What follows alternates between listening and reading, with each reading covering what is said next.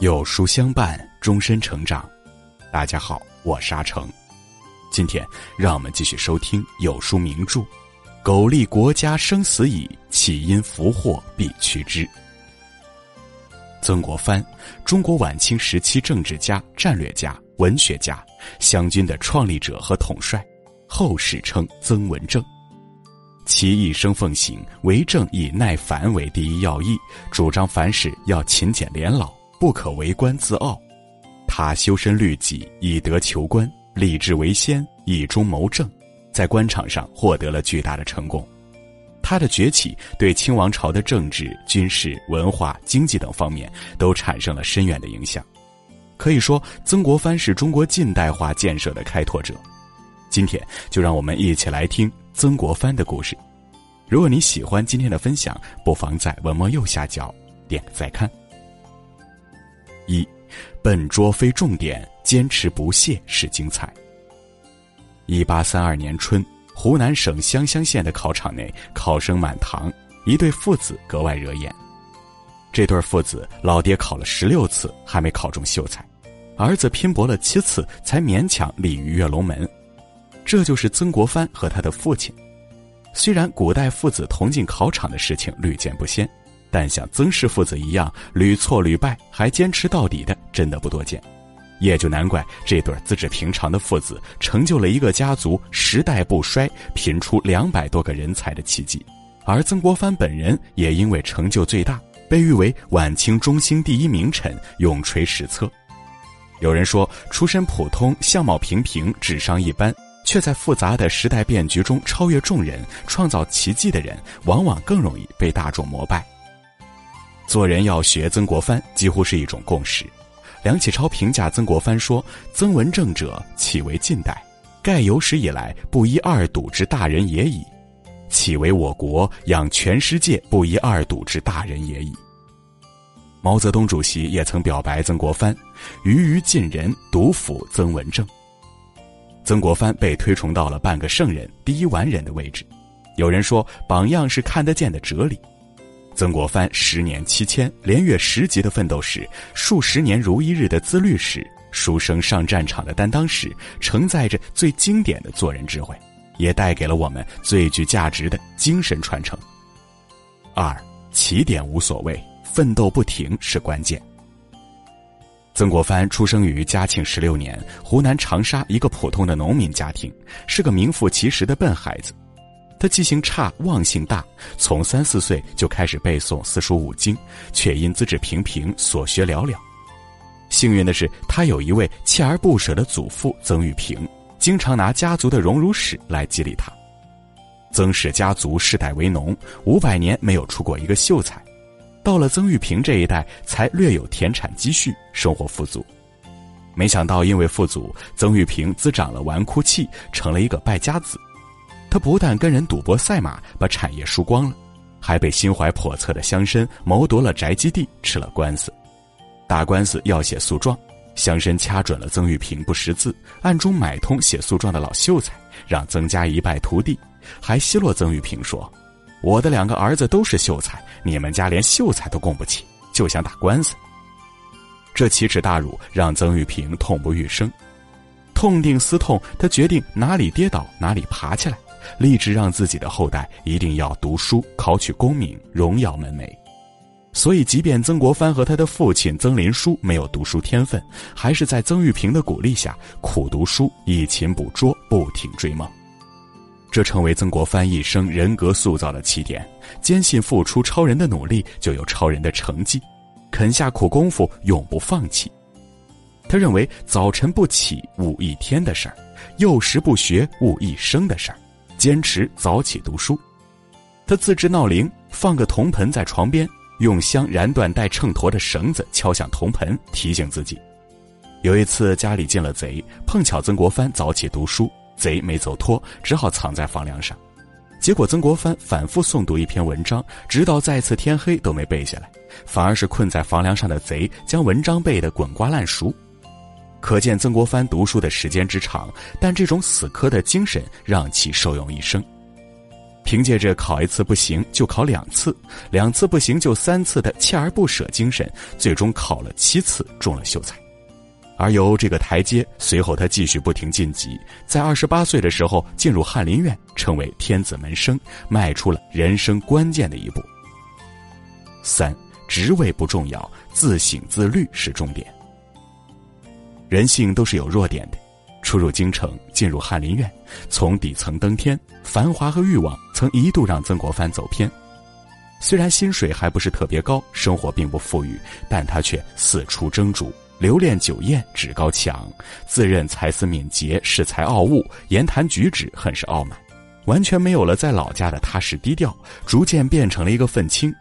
因为修养不佳，见到别人家貌美的小妾，他非常羡慕，经常邪念丛生。看看自己的老婆人老珠黄，不乏抱怨。他学会了抽烟，经常烟熏火燎，吞云吐雾，烟瘾犯了就整日恍恍惚惚，并且脾气火爆，看谁都不顺眼。连自己的同乡刑部主事郑小山一言不合也恶言相向、口无遮拦的谩骂，久而久之，曾国藩的人际关系紧张，内心焦虑，精神颓废。有一次，父亲来看曾国藩，发现儿子飘了，就开始教导他说：“是不是应该改变？”冷静下来，曾国藩开始制定自己的三十而立计划。师从理学大师唐俭窝人学修身养德，立言立德立功，日课十二条：主静早起，谨言保身，养气静坐，读书不二，读史写日记，日之所亡，月无忘所能，夜不出门，沉稳自己的气性。曾国藩开始停下来，坚持躬身自省，从另一个角度重新审视自己的所作所为。做人，他善始善终。进入翰林院，多亏了穆彰阿提携。穆彰阿因事被贬，曾国藩却官运亨通。他仍然对穆彰阿以恩师待之，经常探望，善待穆彰阿的后人。做事，他诚实肯干。曾国藩与匡正一起负责修缮文庙。他每买一个材料，都找材料商列一张清单，收支认真周密，计算出入有据，得到了皇帝更大的信任。为官，他不拿大，即便升了高官，依然做着自己的本色，不做绿泥大轿，低调隐忍。他还给自己的家人写信，要求自己的弟弟、侄子戒骄戒躁，保持生活的简朴和勤勉。从里到外的自律，如果成了习惯，人生不想开挂都难。从道光十八年（即一八三八年）到道光二十七年（即一八四七年），曾国藩先是外放四川学政。随后升任内阁学士兼礼部侍郎，钦定会试总裁，缔造了三十七岁升任正二品的传奇。四成败没关系，永远担当是王道。一八五一年，太平天国运动爆发，席卷中国，已经腐朽的清代军队抵挡不了外国人的枪炮，也镇压不了国内的民众起义。正在为母亲守制的曾国藩临危受命，帮办团练。组建湘军自卫，也迎来了最大的人生转折。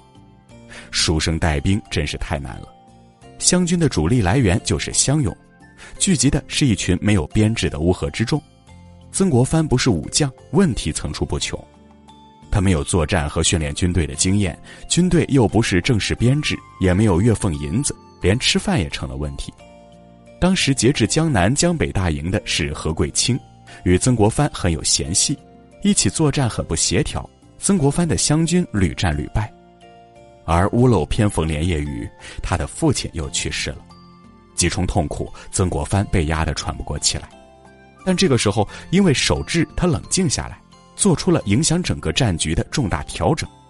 他采纳集众人之长补一己之短的策略，启用左宗棠、李鸿章、胡林翼等优秀军事人才，让他们独当一面。后来，左宗棠因湖南一战成名，组建了楚军，光复了杭州。李鸿章在安徽招募淮军，肃清了淞沪。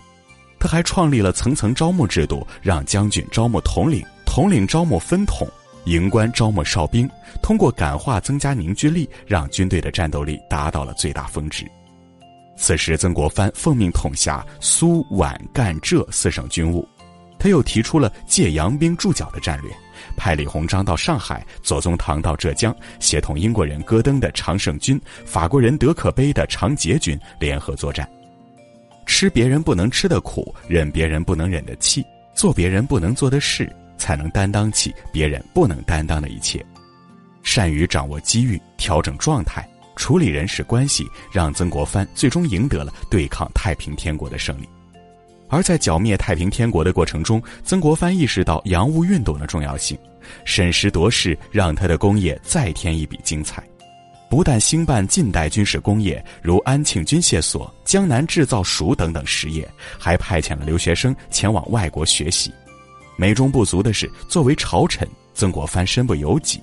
一八七零年六月，曾国藩奉命由保定到天津处理教案，面对洋人的咄咄逼人，他选择了后退。最终导致多人被杀。曾国藩非常明白自己将是历史的罪人，但在没有力量抗争的情况下，和洋人硬碰硬，导致的是更多的割地赔款。他更清楚的是，妥协才是最好的成全。看开了个人的荣辱，也站在了格局的巅峰，功过成败也就不那么重要了。这是曾国藩最后的领悟。五。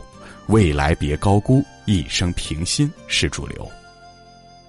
同治十一年，即一八七二年三月十二日，曾国藩病逝于两江总督署，享年六十二岁。去世前的一天，他还在写日记，处理政事。面对这位思潮元老的离世，清廷辍朝三日，追赠太傅，谥文正，给了他最后的荣耀。而曾国藩最伟大的地方在于，即便是和他政见不一致的人，比如左宗棠等人，也对他的人品赞誉有加，对他的后人极其眷顾。修身之道，莫于养心。曾国藩一生都在践行。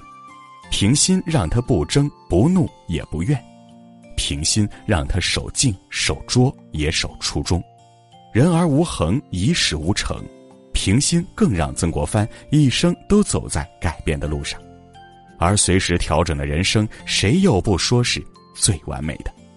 共勉。